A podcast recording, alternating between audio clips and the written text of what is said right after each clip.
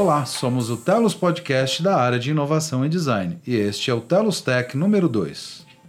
O tema deste episódio é tecnologia e educação. Nesta edição, vamos falar sobre o uso de tecnologia como um recurso pedagógico. Quem vai falar sobre este tema é o Walter Garoli. Ele é desenvolvedor e professor de matemática e tecnologia. É coordenador de tecnologia educacional e acompanha professores do ensino infantil ao ensino médio, ajudando no uso de tecnologias no processo de aprendizagem.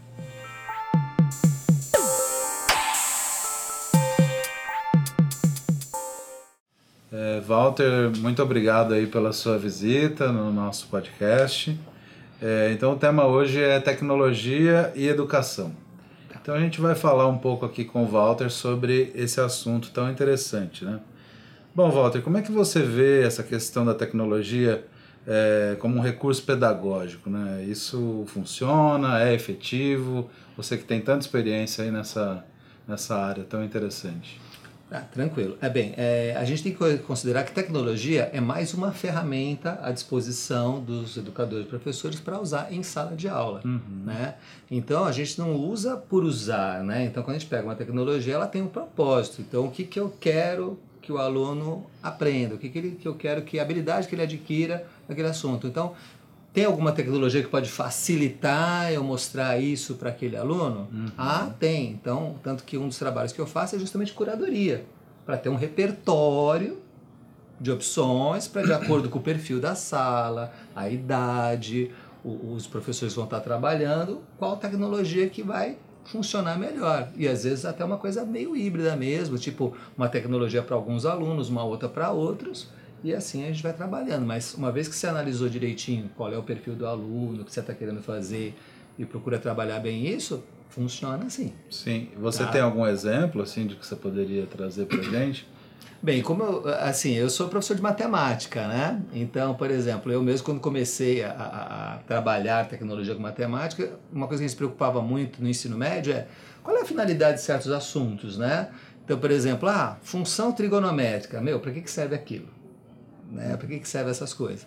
Eu falei, gente, vamos fazer uma coisinha aqui. Vocês conhecem sons, áudio, barulhos, isso que a gente está fazendo agora, de gravar áudio, uhum. ou batendo alguma coisa, emitir o som. Aí eu comecei a pegar funções trigonométricas e jogar numa ferramenta de geração de áudio.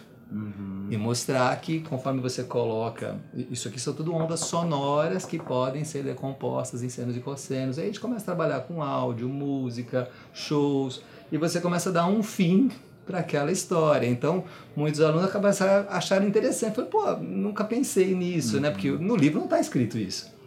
Então, quando você começa a ver para que serve certas coisas, você aproveita a tecnologia para isso. Né? E isso acaba derivando para outras áreas da matemática, por exemplo, essa compreensão melhor a partir dessa experiência? Sim, Sim, com certeza, né? Por exemplo, né, eu que sou de matemática, se bem que eu, hoje em dia eu ajudo professores de outras disciplinas, desde uhum. infantil eu pego coisinhas para trabalhar com todo mundo. Depois a gente pode até conversar de outras tecnologias, desde a educação infantil até ensino médio. Isso que eu ia te perguntar também, tem diferença, assim, em termos de compreensão e de, de assimilação da tecnologia? Ah, não, tem, aí que tá Pelas idades, né? É, coisa assim, pelas idades, até por questão de perfil, né? Então, assim, como eu sou uma pessoa que cuida de tecnologia educacional, né? Então eu vou atrás de tecnologia de acordo com a faixa etária. Então, por exemplo, quando a gente vai trabalhar com crianças muito pequenas, lá do início do Fundo 1 ou jardim, né? a, a gente procura tecnologias que envolva também movimentos mais amplos, né? Por uhum. quê? Porque uma criança, quando, nas, primeiras, nas idades iniciais, o cérebro da criança está desenvolvendo mais a parte motora. Então, a gente até pede, não que a gente queira contra celular para elas, mas celular e tablet, o movimento é muito pequeno, é um movimento curto.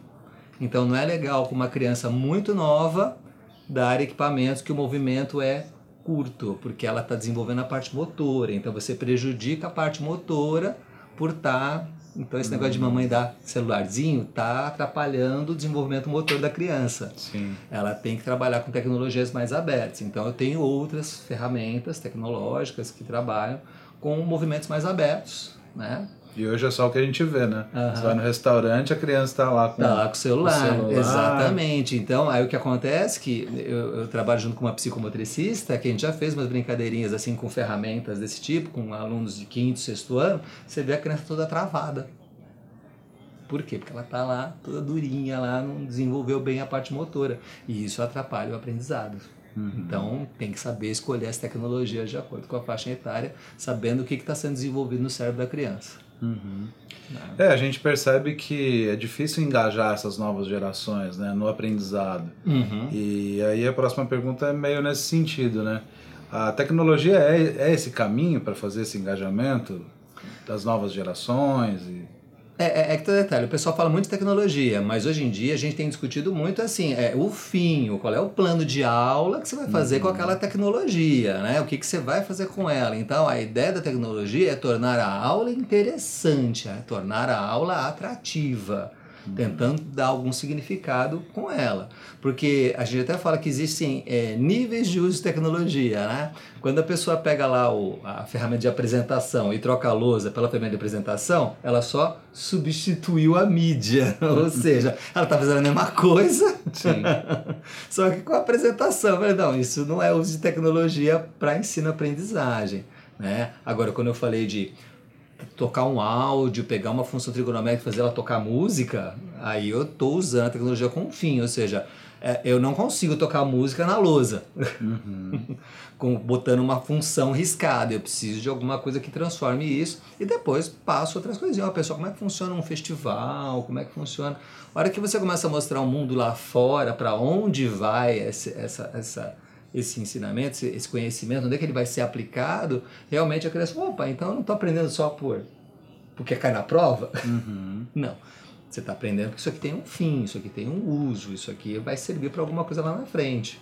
Tá? Então você vai tentando ligar. Então a tecnologia ajuda nesses aspectos. Coisas que sem a tecnologia eu não conseguiria fazer. Né? Ou, por exemplo, alguns casos de funções que eu consigo animar algumas coisas que com a lousa eu não conseguiria animar.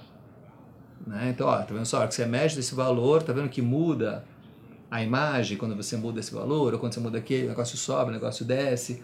Então você procura colocar esses conhecimentos de forma dinâmica na sala.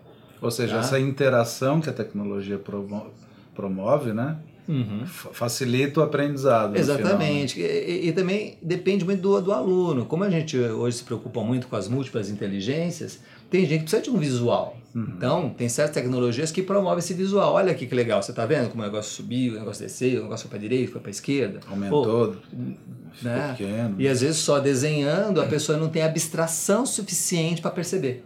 Às vezes só no desenho, tem gente que só no desenho já percebe e está tudo certo. Tem gente que só rabiscando não percebe. Uhum. Então ela não tem essa capacidade de abstração tão boa. Então você usa outras técnicas então, essa variedade de tecnologia te dá outras opções de apresentar as coisas para os alunos que têm inteligências diferentes. Então, é essa que é a ideia, né? Você perceber o seu perfil, perceber... Aí tem, por exemplo, a questão da gamificação. Então, tem alguns tipos de aplicações que é trabalhar a gamificação. Eu estou fazendo perguntinha, mas de uma forma mais divertida. Uhum. Né? Alguns aplicativos são para isso. E também te ajuda a pegar, por exemplo, feedback rápido. Às vezes, quando eu vou dar uma capacitação, eu boto uns, uns, uns joguinhos de perguntas e respostas para ver como é que está a sala. Tipo, hum. o que, que, essa hum. turminha já sabe que ela não sabe, né? Então, eu uso a tecnologia para pegar uma amostragem. Opa, deixa eu ver como é que está o nível da sala. E só nesse processo já tem um engajamento. Já tem um engajamento, a turminha já brinca, acha divertido o jogo. Ou seja, foi até engraçado. Eu peguei a mesma pergunta que estava no livro e botei num jogo. Uhum. A turminha achou divertido, que estava respondendo no celular né? tinha uma interação Sim. maior, né? e eles curtiram. Né? E não só isso, por exemplo, eu tive um caso de um aluno que foi muito curioso. Numa dessas das primeiras vezes que eu usei esse tipo de tecnologia, esse aluno começou a responder e acertar muito. Eu comecei a achar, será que ele está chutando? né? Falei, porque normalmente ele não fazia nada na sala. a gente não fazia nada. Só que aí, depois no final da brincadeira, eu repassei as perguntas, dando uma explicada. Mas conforme eu ia repassando as perguntas, ele foi falando como ele fez. Eu falei, nossa, então ele sabe mesmo. ele sabe o assunto. Mas na aula convencional ele ficava dormindo. Olha só. Então, ou seja, é uma pessoa que tem um potencial alto, às vezes Às vezes a gente fala muito de inclusão, mas tem inclusão de pessoas que têm dificuldade de aprendizado e tem aqueles que aprendem bem. E aí para eles a aula fica chata. Uhum. Então às vezes você tem que incluir esses de uma maneira diferente, com coisas diferentes para eles também. Guardadas as proporções, isso é uma maneira de uma, é uma forma de uma metodologia ativa, né? Exatamente. Que você traz o outro para para interagir Pra e aí nessa interagir. interação ele você fala um pouquinho mais sobre as metodologias ativas e tecnologia. As metodologias ativas, basicamente, é realmente tornar o aluno protagonista mesmo. É ele pôr a mão na massa. É por isso que tem muito esse movimento, ah, o movimento maker, né? Para aprender fazendo. Né? Tudo isso está entrando no, no repertório das metodologias ativas. Então, é colocar o aluno para pôr a mão na massa, experimentar, né? Você tentar evitar dar as respostas, para ver, mas vem cá, por que você acha que isso aconteceu? Por que você acha que isso não funcionou? Né? Tentar pedir que ele procure alguma coisa. né? Ah, Uma coisa que a gente usa bastante em, em sala de aula também é o que a gente chama de trabalhar com rotações em sala de aula. Não sei se vocês já viram esse tipo de, de, de brincadeira. Rotação não. Rotação. Por exemplo, uma coisa que a gente usa muito no colégio é dividir a sala em três grupos principais. Ah, tá. Né? Aí tem um grupo que fica o professor com os alunos. No outro grupo, o aluno faz uma atividade individual, que ele vê um vídeo ou vê um texto, ele escolhe e tenta ele mesmo sozinho descobrir o que tem lá e responder algumas perguntinhas. E um outro trabalha em grupo. Então aqui tem uma, uma atividade em grupo, aqui uma direcionada e uma individual. Tá. né? E a- o legal da, da. E aí a turma fala, e se o aluno está perdido? Não. O legal da direcionada é que ali está o professor, mas com um terço da sala, então ele consegue dar atenção. Hum, sim, sim. Ele está com um terço da sala, então ele consegue fazer perguntinhas e ali ele avalia como a turma está. Hum. Então, isso aqui é um tipo de metodologia ativa, que tem duas estações que os alunos ficam meio que por conta própria, e uma terceira que cada um pode começar em qualquer movimento. Né? E você tem a questão avaliativa, que é uma outra coisa que o pessoal se preocupa muito. E como é que a gente avalia?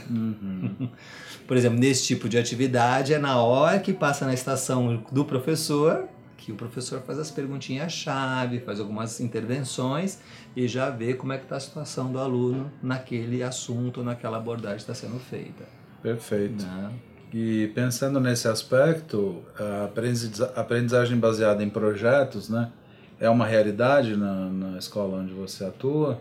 É, a gente tem, na verdade, come- já tem feito isso há um certo tempo, agora esse ano a coisa ficou um pouquinho mais séria, que lá no colégio a gente começou, na parte da tarde, trabalhar com os itinerários do ensino médio lá do BNCC, Ah, sim. Tá, a gente começou a trabalhar e é tudo na base de projeto mesmo. Ah, vamos fazer lá um monocórdio de Pitágoras? Vamos.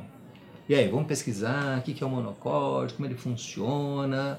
Vamos cortar madeira, vamos testar, vamos ver se funciona, se não funciona, pesquisar, vamos fazer uma catapulta. Então agora a gente tem trabalhado muito essa parte de construir mesmo, né? Dar o problema para o aluno pesquisar, correr atrás. O professor vai dando as intervenções quando é necessário, mas tenta fazer o cara Claro. ele pegar a informação, ele tentar aprender por conta própria. Né?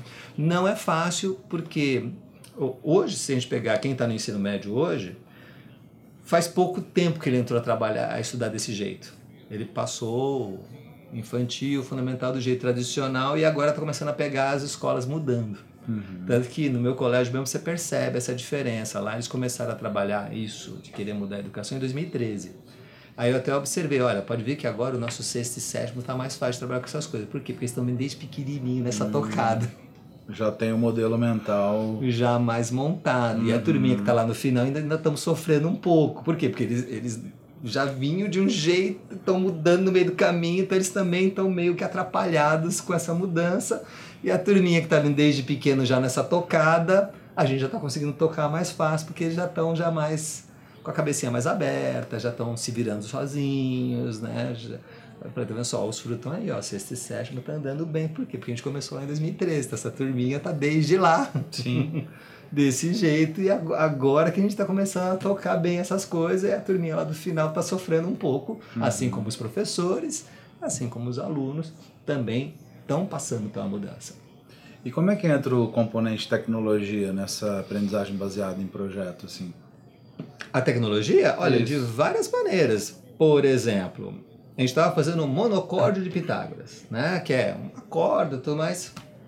Vamos ver afinação? Pô, no próprio celular tem afinador, a gente coloca lá, toca os, os afinadores. Hum. O, uma coisa que a gente começou a usar também no celular, o, os sensores do celular para fazer algumas atividades. Tem uns aplicativos que pegam o dado do próprio sensor do celular. Então, tem um cronômetro aqui, que nem você bateu palma aí, né? Tem um cronômetro que funciona com som. Então, você aperta, ele liga o cronômetro, você faz de novo, ele desliga. Então, a gente já fez umas brincadeirinhas de treinar queda livre. Então a gente estoura o balão que tem um peso. Então, o estouro do balão dispara o cronômetro, na hora que o peso bate no chão, desliga o cronômetro. Então você consegue hum. brincar para ver a, a, quanto tempo demorou para trabalhar a queda livre. Teve uma outra brincadeira que a gente fez de colocar um celular aqui e outro ali. Então, no que eu bato palma aqui, o som chega aqui primeiro e demora um pouquinho para chegar lá. E aí você bate lá e para aqui vai ter uma diferença de tempo entre os celulares. Aí a gente discute a velocidade do som, como é que trabalha a velocidade do som. Uhum. Então, é, você tem essas tecnologias que facilitam esse tipo de abordagem. Né? Perfeito. Tá. Como entra a questão da, das socioemocionais aí nesse, nesse aspecto? Usando a tecnologia? é que é, essa parte a tecnologia ajuda, mas aí rola muito bate-papo também. Uhum. Né? Por exemplo, na parte de comportamento da segurança. Então hoje até tem alguns joguinhos na internet, né? Ou algumas grandes empresas, né? Também colocaram alguns tipos de aplicativos. A gente peguei mesmo uma do, do Google mesmo lá, chamado Interland, não sei se alguém já viu. Não. É um jogo para trabalhar a parte de como você se comporta numa rede social. Então tem um joguinho lá que vai brincando sobre comportamento na rede social. Como é que você cuida da sua senha? né? E fake news, né?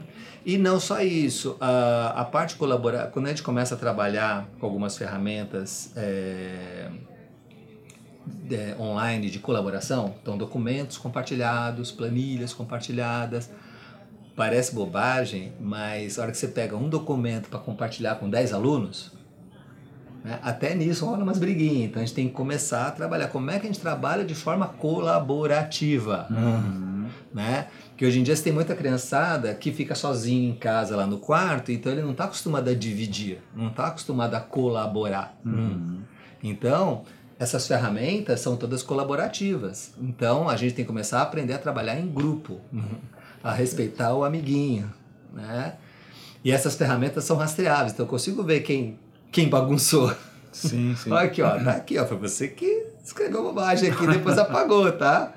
Então a, a, a criançada tem que entender que elas estão num ambiente tecnológico, que é colaborativo, que tem um amiguinho do lado, que tem que ter a.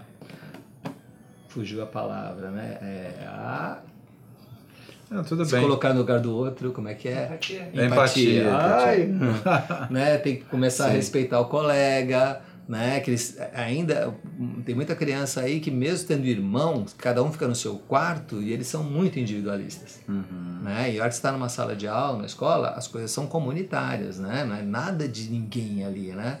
E até isso a gente tem que trabalhar muito com eles. E, hum. e existem alguns alunos que, por exemplo, através da tecnologia ficam no seu canto, na, na própria sala de aula, não querendo participar muito do que está sendo proposto em outros aplicativos. Ah, isso acontece, é, sim. E como claro. é que, que dá para isso aí é, cada caso é um caso, você vai trabalhando, né? Então, quando você vai fazer um trabalho em grupo e de repente alguém não está fazendo um trabalho legal, aí tem que ter gente te ajudando também para fazer algumas coisas. Então, às vezes você pega o aluno e deixa ele de cantinho, vem cá, fica aqui um pouquinho, ó. Olha lá que legal. Trabalhinho que eu tô fazendo, olha que bacana lá que tá saindo. Não ficou bacana? Você não, não quer fazer também um negócio bacana? Você não quer? Então você tenta aos poucos ir trabalhando uhum. a cabecinha dele. Tem que dar tempo ao tempo em alguns casos, né? Tem que dar tempo ao tempo em alguns casos. É claro que tudo tem um limite, né? Chega um momento que você tem que chamar pai, mãe para ajudar, falar, ah, precisa dar um jeitinho de ajudar ele a ser mais integrado, né? a trabalhar mais com os coleguinhas. De forma geral, é muito, é muito engraçado. Às vezes você pega aluno que não quer fazer nada, e de repente você faz uma atividade, hora que um faz e o negócio fica bacana, ah, eu quero fazer também. a maioria, eles não têm muita, muitos não têm paciência de esperar o resultado. Aquela uhum. coisa assim, uhum. aquilo que eu não consigo fazer em 30 segundos não serve. Entendo. né? E aí, quando o outro se, se propõe a fazer e faz e sai, alguns olham e falam, pô, que legal, eu quero fazer. Ué, eu te chamei antes, você não quis, então uhum. venha. Aí a turma pega e começa a fazer. Então, às vezes, um chama o outro. Então, a hora que vê um vendo fazendo legal, a pessoa, pô, até que é legal, eu vou lá fazer. Né? Perfeito. Nesse aspecto, o, o papel do, do professor mudou, assim? Como tipo, muito expositivo, como era é, antes? na né? verdade, ainda tem muito professor que não conseguiu ainda se desamarrar da aula expositiva. Né? Ainda não se desamarrou. Mas, assim, a tendência é que a gente uma coisa que a gente procura trabalhar muito é a sala de aula invertida, aonde o aluno lê o assunto, ou em casa, ou vendo um vídeo, ou lendo a matéria e tudo mais, e em sala você trabalha atividades.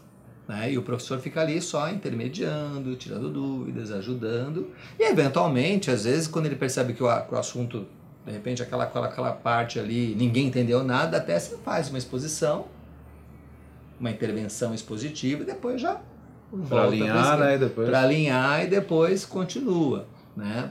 Mas realmente a aula expositiva está com os dias contados. Assim, o professor entra, chove matéria e depois passa a lição de casa. E aí, se você pensar bem, faz sentido, né?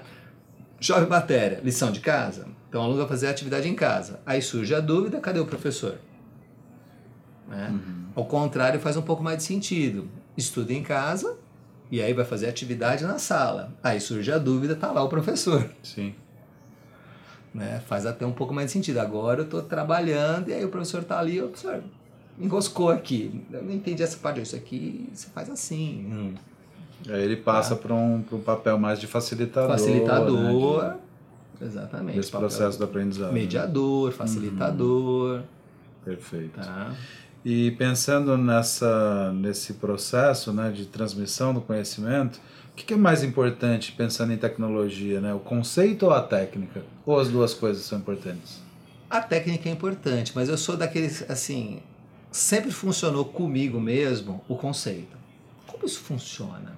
De que jeito isso aqui trabalha? Porque existem certos princípios de como as coisas funcionam que não mudaram desde lá de trás. Então, hora que a pessoa começa a entender certos conceitos, como certas coisas trabalham, elas entendem melhor todas as outras ferramentas. Então, isso até com o professor eu tento mostrar, gente, para onde vocês estão fazendo receitinha de bolo? Você entendeu que isso aqui é um computador? Essa, esse cara aqui, o, o lado o Google Docs, o Google Planilha ou o Office da, da Microsoft, é tudo aplicação web? É tudo, tá dentro do navegador. Então eles têm um comportamento padrão de qualquer tipo de aplicativo nessa linha. Então, qualquer coisa que você funcionar aqui dentro, tem certas coisas que ela vai funcionar com aqueles limites. Então, na hora que a pessoa começa a entender essas coisas, na hora que ela troca de ferramenta, ela percebe que certos fundamentos nunca mudam. Uhum. Né? E na hora que ela entende esses fundamentos, fica fácil trocar de ferramenta. Uhum. Né? Fica mais fácil. Agora, você fica naquela receitinha de bolo. Aí trocou, quer pegar outra receita. Aquilo que ela viu lá atrás podia aproveitar muita coisa e não se aproveitar nada. Parece que aprendeu tudo do zero. Uhum. E isso não é verdade. A hora que a pessoa entende os conceitos, todos esses conceitos que você aprende, você continua aproveitando eles nas próximas. Então, a hora que você pega uma coisa nova, boa parte dos conceitos que você tem continuam valendo. Só aprimorou aqui, aprimorou aqui, mas o conceito está lá ainda. Então, se a pessoa entender os conceitos, fica mais fácil conviver uhum. com esse monte de tecnologia que está por aí. Sim. Tá? Fica bem mais fácil. E pegando gancho nisso, como é que é a formação desse professor para hoje, né? Esse ensino híbrido, né, que o professor tem que ser formado. É, é aí é uma, uma questão que eu falo assim, a questão nem é o professor, né? É o, é o nosso povo hoje, como ele foi educado né, ao longo dos últimos anos, né, para atender às necessidades da indústria, da revolução industrial, onde o, o aprendizado foi segmentado. Olha, eu sou professor de história, eu sou professor de geografia, eu sou professor de, de, de geométrica, sou professor de matemática, sou professor de português. E o conhecimento é separado, ou seja, um não interage com o outro. E todo mundo aprende separado. Então, na aula de português eu escrevo certo, na aula de história não. Né? Uhum. E, e aí o que acontece? Os professores, de forma geral, a, a, a, estão condicionados a trabalhar, os professores estão condicionados a trabalhar desse jeito. Então ele não enxerga muitas vezes a ligação de um assunto que ele está explicando agora com algum detalhe de matemática. Né? Ele não percebe isso, ele não, ele não, ele não foi treinado para isso e não percebe essa ligação. Né? Uhum. Então, o que acaba acontecendo é que professores que acabaram não ficando tão presos a isso é que tem tentado ajudar a fazer essas ligações todas. Né? Quando a gente fala quebrar as paredes da escola, não é só os muros para o mundo, é também quebrar os muros entre as disciplinas, mostrando onde estão as ligações, que o, o conhecimento, o mundo é um só, gente. Olha, aqui não começa daqui dessa parede para cá é matemática, da mesa para cá é história, não, é, o mundo é um mundo, o conhecimento é interligado, né? Então, de fato, tem professor que já conseguiu quebrar bem essas barreiras, já conseguindo fazer ligações. Tem professores que são mais amigos entre si e fazem muita atividade. Eu mesmo faço muita atividade com uma professora de história do fundamental, ela vem muito conversar comigo, eu sou, trabalho com programação, eu faço muito trabalho junto com a professora de artes, com a professora de português, então a gente faz muito projeto entre nós. Então, então a gente pega e junta um assunto e faz uma, uma grande atividade ligando história com matemática, com arte, português hum. e faz um projetão. Mas aí já são professores já estão mais engajados, já pegaram o jeito, que tem essa abertura, que você consegue dialogar e alguns estão mais difíceis, mas aos poucos eles vão vendo resultados de outros professores e aos poucos vão se abrindo. Né? Recentemente mesmo eu peguei uma professora que era bem dificinho, de uns meses para cá ela começou a se soltar um pouco mais, ela começou a ver que é interessante fazer essas misturas e começou a ver que, que não é tão duro assim de fazer uhum. as coisas, né? Aos pouquinhos você vai quebrando. A hora que você faz o primeiro buraquinho na parede. aí vai, né? Aí começa, aí a hora que passa a primeira coisinha, você vai expandindo aquele buraquinho até passar tudo. Perfeito. E como você vê assim o futuro dessa tecnologia e educação, né? O que, que quais são os principais desafios aí que a gente tem aí para esse futuro? Olha, na verdade, assim, o que a gente falou até agora, infelizmente, em termos de Brasil ou até de mundo, ainda é uma, uma parcela muito pequena de pessoas que já perceberam a importância dessa, dessa melhora na educação, de tipo, gente, uh, como é que como é que eu coloco na cabeça de um professor hoje assim, olha, olha essa criança está dando aula para ela aí no quarto ano, né? Quando ela vai sair da faculdade, em 2032, 33, como é que será que vai estar esse mundo? em 2032 e 33. Como é que gente prepara essa criança hum. para aquele mundo? Eu não faço ideia. Então, que tipo de educação, como é que a gente ensina uma criança a ser resiliente, a se adaptar a mudanças, né? E às vezes eu puxo esse gancho quando eu vou dar uma capacitação. Olha, vocês estão tendo dificuldade para aprender essas coisas? Então, então concorda comigo que houve uma falha na sua formação? Você não está preparado para o mundo de hoje. A sua educação não te preparou para hoje. Uhum. Então, agora, o que a gente pode fazer para corrigir a sua formação? Né? E o que a gente pode fazer para não dar esse mesmo problema com essa criança? Como é que a gente faz para quando chegar lá em 2030, que eu não faço nem ideia de o que, que vai aparecer, o que, que vai sumir até lá, como é que a gente ensina a ser resiliente? Como é que a gente ensina a ser. A resiliente é ser adaptação, né? Uhum. A criança ter essa capacidade de se adaptar. Não se assustar com novidades. Não se apavorar em pegar um documento e aprender uma coisa nova. Né? Como é que a gente prepara para isso? Então, esse é o desafio. Né? Será que eu estou conseguindo fazer isso com essa criançada? O que eu tenho feito hoje em dia é testando mesmo. Às vezes eu jogo uma atividade bem. Ó, lê isso aí e faz. Não vai explicar, eu quero que você aprenda sozinho. Uhum. mas é, mas é que todo detalhe, eu estou precisando que vocês comecem a, a, se virar um pouco mais, porque lá na frente vocês vão ter que se virar.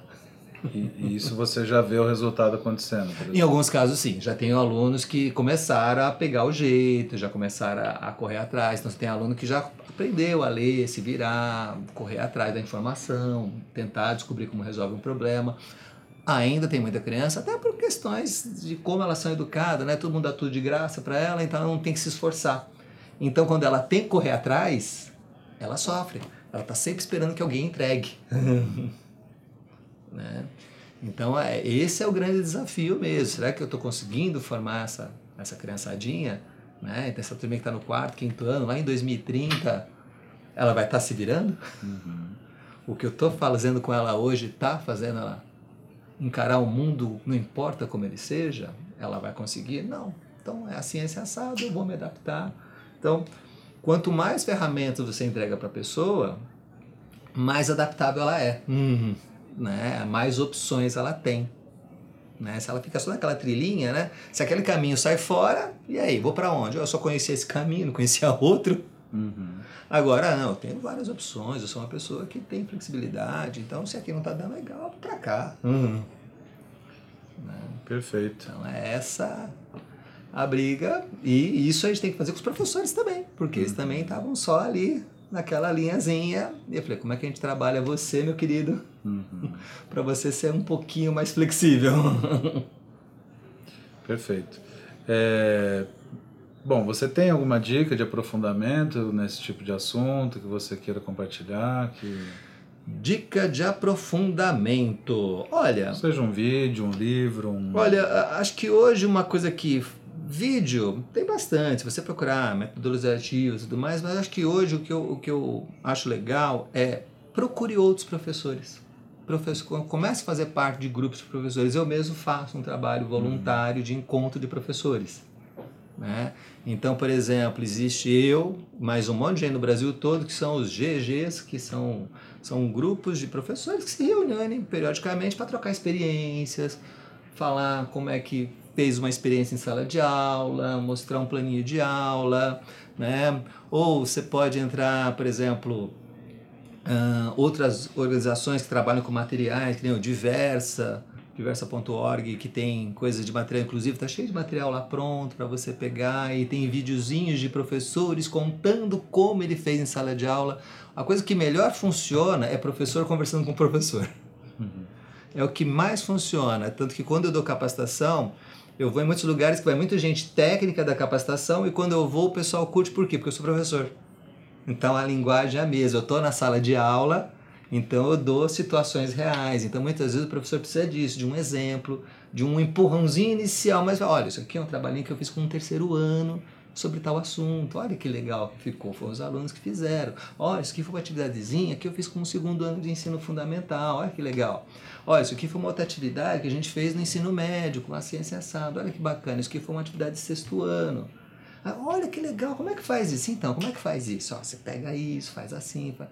E aí a pessoa vai, a hora que ela vê o, pô, dá, dá certo, eu só, eu fiz, deu certo, tá lá. Ó, isso aqui já não deu certo, porque essa turminha não funcionou tão bem, mas essa mesma atividade dessa turminha funcionou.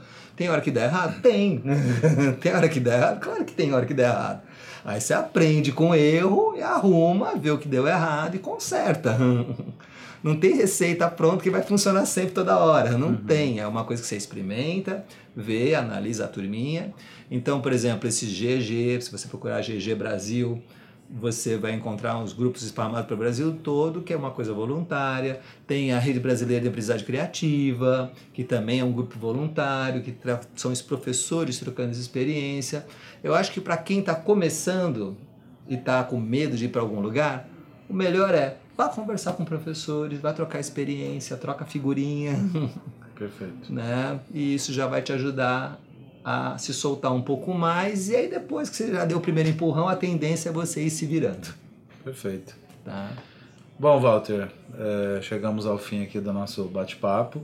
Gostaria de agradecer muito a sua presença e a sua eu, contribuição. Eu agradeço o convite e espero ter colaborado com certeza. todo o papo aí. Muito obrigado. Obrigado eu. Este foi o Telos Tech. Esta edição contou com a participação convidado Walter Garoli, apresentação Leandro Pazini, edição de som Maureen Schramm.